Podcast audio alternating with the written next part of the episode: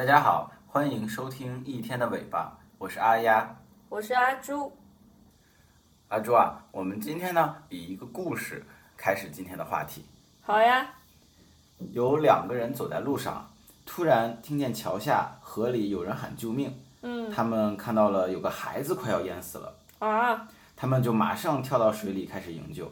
等他们好不容易把孩子救上来，奇怪的事情发生了。哦，河里呢又传来了另一个孩子的呼叫声，他们只好又跳进河里救人。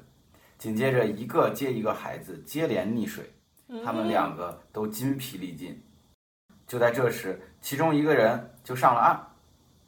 那么，故事听到这里，如果阿朱你是这两个人中的其中一个人，你会怎么做呢？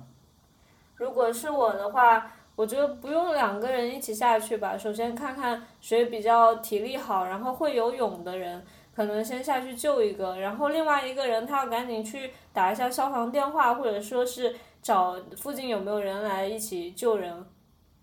嗯嗯，阿朱说的还是很好的。其实呢，这里呢就会引出今天我们要讨论的一个话题，叫做上游思维。哦，这是什么？其实阿朱刚才说的呀，也是一种上游思维。在这个故事里呢，其实呢，它的结局是这个样子的：其中一个人上了岸之后呢，他往远处走去，他的同伴就感到非常的诧异，心想啊，你人都救不过来了，你到底要去哪里呢？他说啊，我要到上游去，看看到底是谁把这些孩子扔到了水里。哦，真的耶！刚才没有设想过这个问题哦，就是觉得这个故事里怎么会有那么多小孩掉进水里，但却完全没有想到，嗯，这是怎么回事？是的，真的是这样。在故事里呢，一个人在河里拼命的救人，另一个人呢要到上游去找原因。两种不同的解决方法的背后啊，其实也代表着在生活中两种不同思维方式的人。第一种呢，我们可以称它为下游思维。这个人呢，长期处于下游，遇到问题解决问题，某些紧急的事情出现一次呢，可能啊还能应付得来。但是呢，如果长期处于这种生活当中呢，会急剧的消耗他的精力，到最后的结果可想而知。是的，每一次被动，其实呢，往往都是治标不治本的。那与之相对应呢，则是拥有上游思维的人。上游思维呢，是一种防患于未然、未雨绸缪的思维方式。如果你能够提前预判问题，主动出击，当然生活也就会从容的多。不过话说回来，谁不希望能够拥有上游思维啊？是啊，但是现实情况往往是真正做到的人呢，只是少数。今天我们就来聊一聊变被动为主动的高手思考法。如果你想改变碌碌无为的一种状态，改变生活中的被动局面，成为一个主动思考的高手，那么希望今天可以给你带来一定的启发。那么我们今天主要有两个部分，第一个部分呢，我们先来说一说进行上游行动的难点在哪，是什么因素导致我们更倾向于被动的处理问题，而不是主动的去干预。好，第二个部分呢，我们再来说一说，要想掌握上游思维，我们到底应该怎么去做？那我们先来说说第一个部分吧。到底是什么因素在阻碍我们进行上游行动呢？这里啊，我们主要归纳三种在生活中最常出现的情况。这三种情况呢，促使我们沉迷于下游行动，却忘了可以逆流而上。第一种情况啊，如果要用一种一句话来概括，那就是我现在没法处理那个问题。嗯，这句话是不是听得很耳熟？是的，其实包括我自己也是经常会有这种感觉，有时候应付现在的东西已经感觉力不从心了。没错，你想象一下，一个长期在河里救人的人啊，如果你告诉他，哎，先别救了，你去看看上游到底出了什么事儿，他大概会和你说，你先等一等，我这边情况很紧急，暂时脱不了身。是的，这其实就是大多数人的现状，因为工作生活中啊，紧急的事情实在太多了。比如说，今天呢，可能是你提交报告的最后一天，也可能呢，比如我突然接见了一个特别重要的客户。那么再比如说呢，家里呢，可能突然有什么管道漏水啊，马桶出现了问题啊，呃管道堵塞呀，我们现在呢，就需要急切的找维修师傅等等。是的，有时候我接到电话，电话铃一响，我就是赶紧想要去接，但是哪怕手上有工作被打断了，都没有意识到。没错，大量心理学研究表明，对眼下紧急事项的关注是人们思维的默认功能。但是关键就在于，当人们疲于应对许多问题的时候，他们就不再尝试试图解决所有的问题，他们的眼光呢就会变得比较狭隘，缺乏长期的规划，也不会对每个事情进行战略上的优先排序，结果自然是什么最紧急就先做什么。时间久了，他们就会陷入一种短期的应激性的思维陷阱中，我们也称之为隧道视野。如果一个人的思维限制在一条很长很长的隧道里，他唯一前进的这一条路，他很难暂停停下来想一想，隧道之外还有其他的出路吗？对自己来说，真正重要的是什么？下游行动都是迫在眉睫、亟待解决的，而上游行动就是重要且不紧急的，这就自然而然给人们营造了一种印象：下游行动都是立马能上手的。解决之后能得到及时反馈、有成就感的，而上游行动往往是艰苦的，需要你有耐力、沉下心、付出努力的。嗯，这至少是点出了我经常会面临的一个困境。那除了在工作中，呃，自己的一些遇到的困境的话，还有没有其他的什么例子呢？好的，其实比如说啊，我们这里有一个例子，有两个警察。一名警察呢，在执勤过程中呢，有一半时间是站在一个事故高发区域站岗的。司机看到他在执勤，就会更加小心的驾驶，这样可以可能啊减少了车辆违规的行为，预防了事故的发生。而另一名警察呢，则是躲在拐角处，专门给一些违违法交通规则的车辆开罚单。嗯，那你说最后呢，谁的工作会更有成果呢？我。觉得应该是第一个警察吧。是的，数据上回答显然啊，前一位警员在维护公共安全方面啊，做出了更为突出的贡献。但事实是，只有最后一个警察会得到嘉奖，因为他手里有一大堆罚单，可以证明他所付出的努力。嗯，其实啊，很多工作规则都是奖励解决紧急问题的人，而一个人啊，永远都在解决的紧急问题，获得小成就感。是没有时间或无心改变被动局面的。我们大多数人呢，其实是没有意识到我现在没法处理那个问题。这句话往往意味着你之后也还是没有时间去处理、去解决那个问题。虽然啊这么说有点扎心啊，但这确实就是事实。那我们再来看第二种情况。第二种情况呢，也可以用一句话来概括，这就是。这不是个问题，还是回到开头那个故事啊。这条河里啊，经常传来孩子们的呼救声。那么，随着越来越多的人加入救人队伍，前面啊，我们说的那个在水下下游救人的人呢，已经变成了一个老师傅了。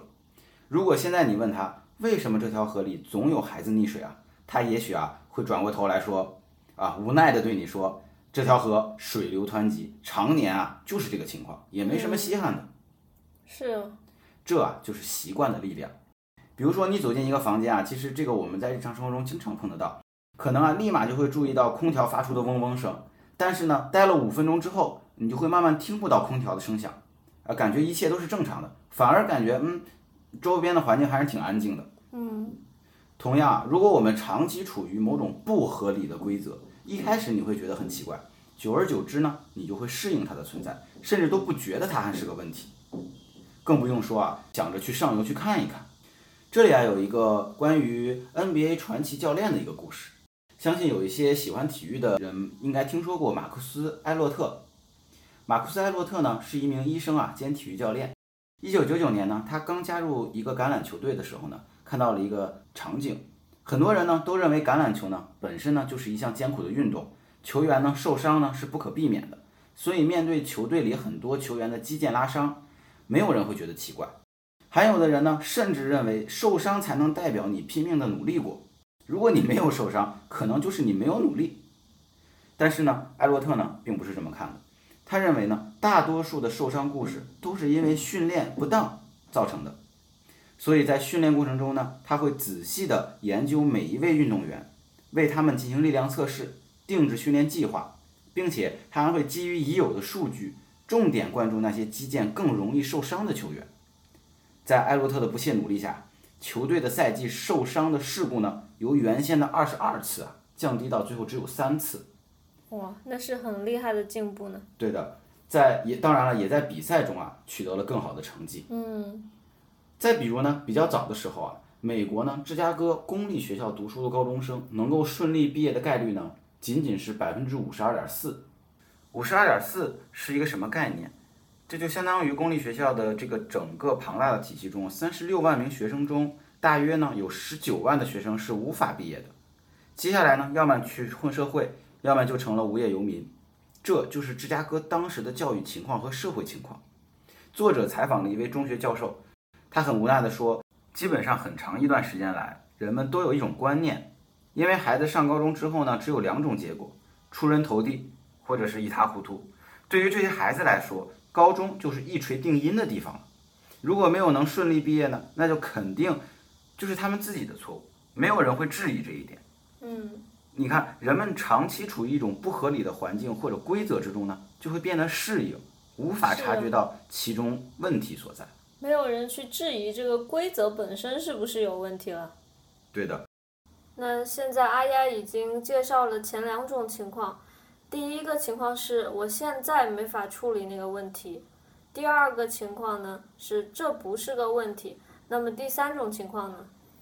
第三种情况，这里我们当然也用一句话来总结一下，就是这不是我的问题，加了一个定语，指的是什么意思呢？我们还是回到前面说的那个合力救人的场景，嗯，我们可以假设那个人去了上游，最后呢，幸运的找到了为什么会有孩子接连溺水的原因，但是该如何采取行动呢？现实情况往往是经过一番思考，他评估了这个问题，好像觉得也轮不到自己来解决，那最后上游的行动就会处于停滞的状态，孩子溺水的现状依然没有改变。哦，要知道，上游行动的难点就在于它是完全出于自愿的，并不是强制要求的。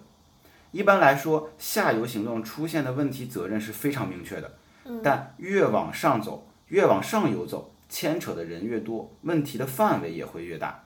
基本上没有明确的责任人，这就会导致哪怕很多人都有能力解决问题，但是因为要规避风险，啊，或者是怕承担责任，又或者是认为自己没有资格等种种原因，不愿意采取行动。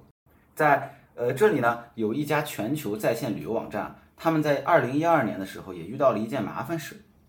客户呢，体验团队负责人在检查数据的时候发现，有个数据非常不合理。网站上预订的机票、酒店或者租车等业务的客户啊，基本上每一百人中就有五十八个人要在预订结束后拨打客服热线寻求帮助。因为我们现在惯用的在线旅游网站，它的优势就是不用再像传统的旅游公司一样，经常要通过电话来长时间沟通了。那么这个问题到底是怎么发生的呢？是的，他们如果这个样子啊，其实就跟之前传统的方式没有太大区别了。嗯，他们经过了一番调查，发现啊，大约有两千万的来电，主要原因呢都是客户啊在索要行程单。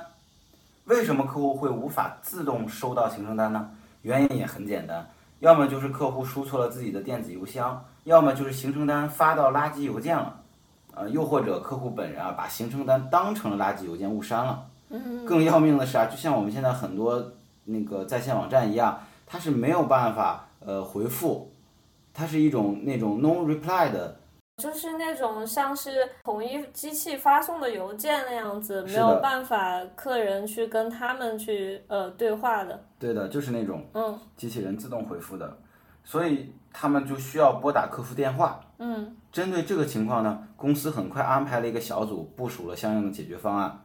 自二零一二年以来，客户拨打客服电话的比率呢，也从百分之五十五十八呢降低到了百分之十五左右，取得了比较好的效果。哦，不过，相比于这个结果，人们更加好奇的是，为什么他们会后知后觉，等到有两千万通电之后才发现这个问题？嗯比如说，完完全全可以在第一百万或者是第十万通电话被记录的时候，为什么没有引起重视呢？原原因啊，其实正是我们刚刚说的第三种情况，这不是我的问题。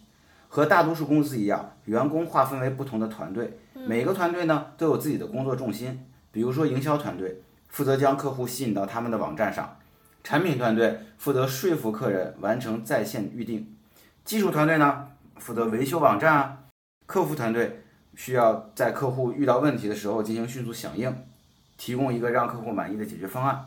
所以你注意啊，在这个过程中啊，可没有一个团队的工作职责是为了确保客户不需要打电话来寻求帮助。实际上，问题刚出现的时候，每个团队呢，有可能都意识到了会有一定的问题，或者说会有一定的呃隐藏性的危机。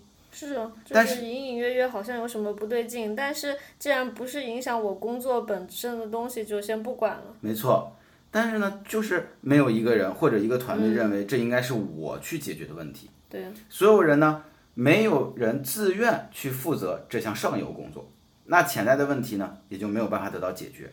嗯，上游行动难就难在，不仅需要我们有逆流而上改变规则的智慧，还需要我们承担责任和决心的勇气。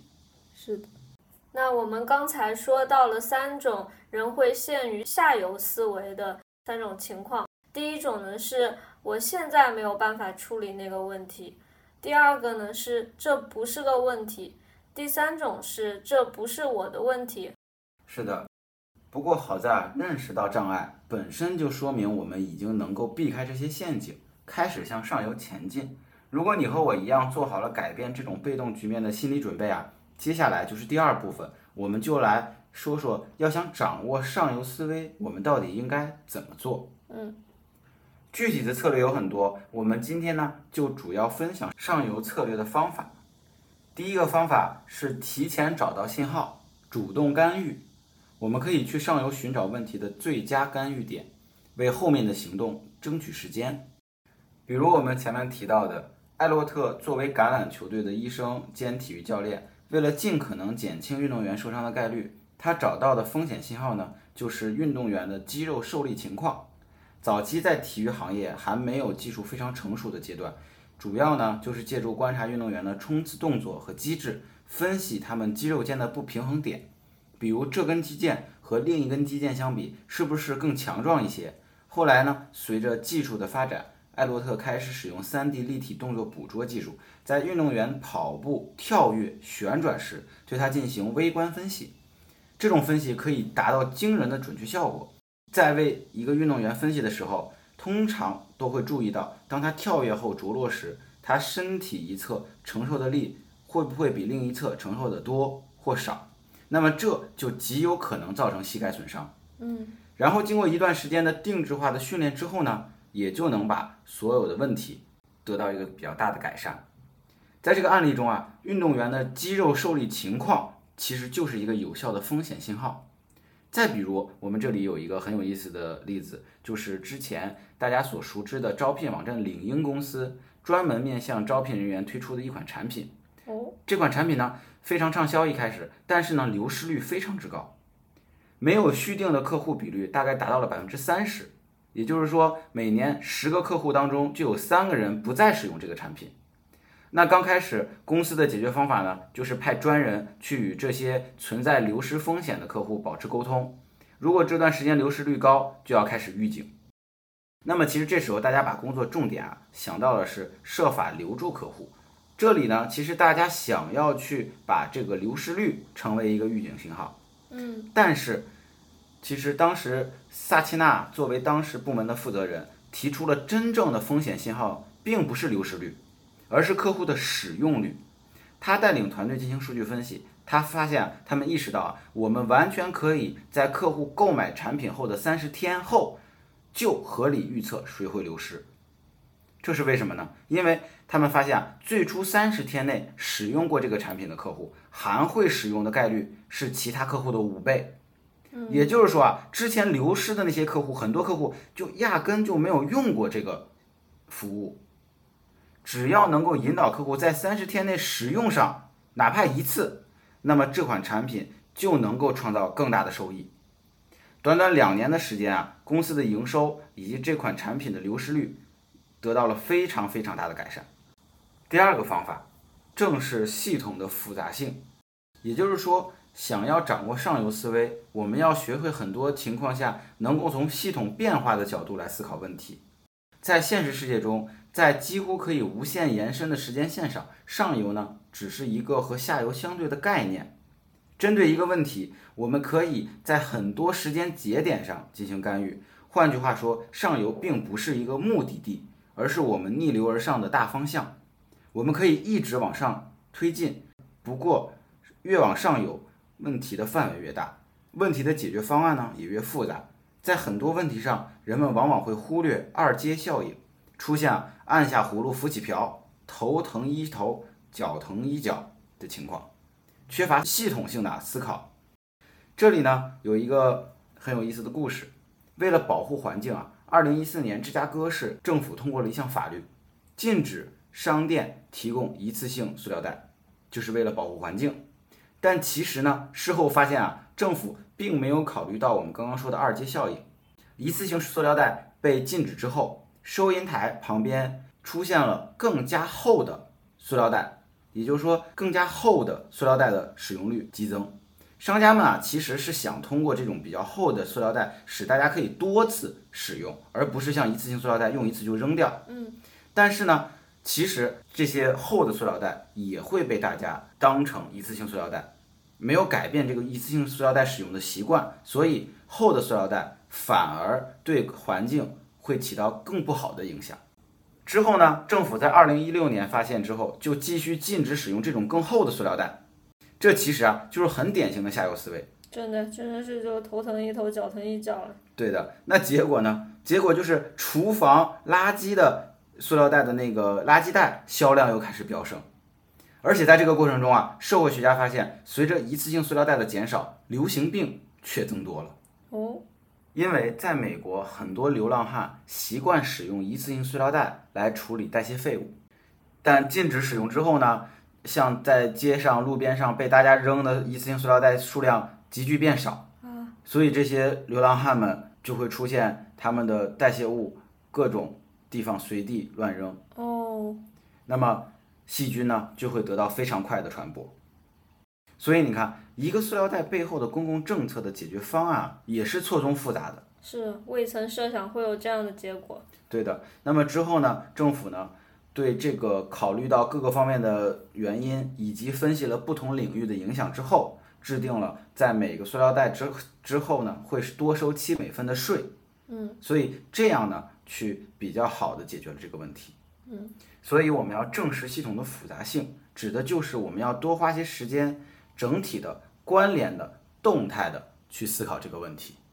所以啊，嗯，通过今天，我们希望大家呢都会去有一个上游思维，即便我们不能马上的拥有上游思维或者是上游行动，也希望大家能够向上游前进。这就是今天想和大家聊的。感谢大家收听一天的尾巴，我们希望在一天的尾巴上能够一起聊天，轻松思考。